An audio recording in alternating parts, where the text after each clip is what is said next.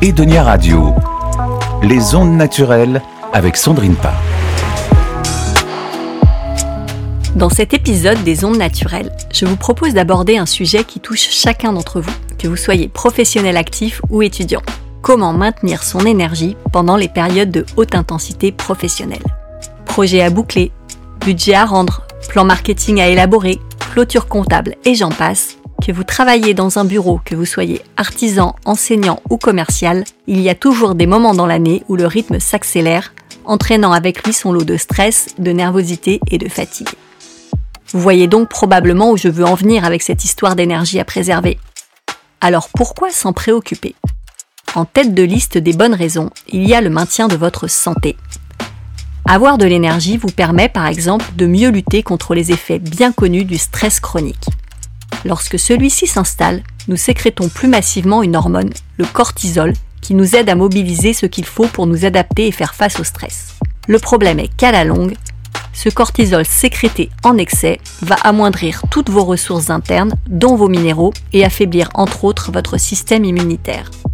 Préserver votre énergie est également essentiel pour équilibrer plus facilement votre vie personnelle et professionnelle. Quand on est harassé par ses journées de travail, on est loin d'être physiquement et mentalement disponible pour ses proches. Enfin, c'est encore grâce à cette énergie que vous atteindrez vos objectifs professionnels avec plus de sérénité, plus de motivation et que vous trouverez davantage de sens dans votre activité. Mais comment fabrique-t-on de l'énergie dans notre corps? Dans nos cellules se logent de petits organites appelés mitochondries, qui sont de véritables petites centrales énergétiques qui transforment les nutriments de notre alimentation en adénosine triphosphate ou ATP. C'est donc cet ATP qui fournit ainsi l'énergie vitale nécessaire à toutes nos fonctions biologiques dans le corps.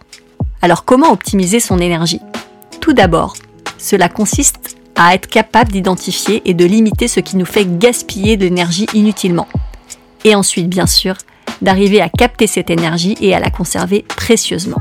En haut de la liste des éléments les plus énergivores, c'est-à-dire qui nous grignotent en permanence de l'énergie, on retrouve bien sûr le stress, les ruminations et la charge mentale.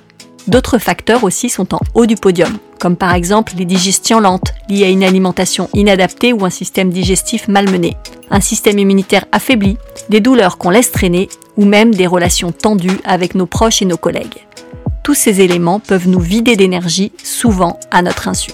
Mais ne vous inquiétez pas, L'objectif ici est d'explorer ensemble les moyens de rééquilibrer celle-ci et de compenser les pertes.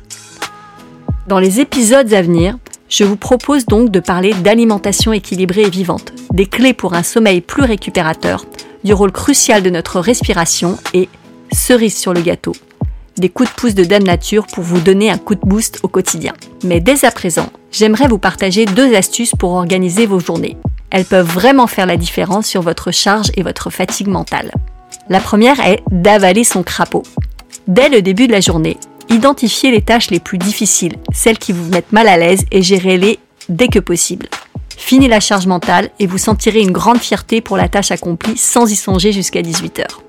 La deuxième astuce est la technique Pomodoro.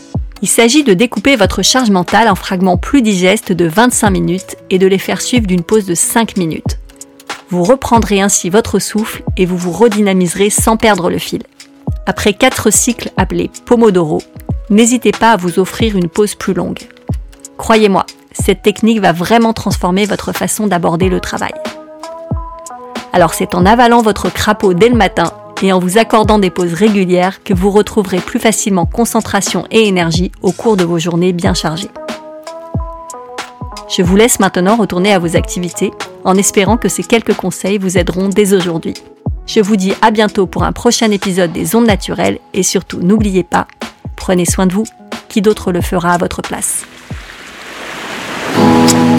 Connectez-vous sur edoniaradio.fr pour réécouter et partager cette chronique. edoniaradio.fr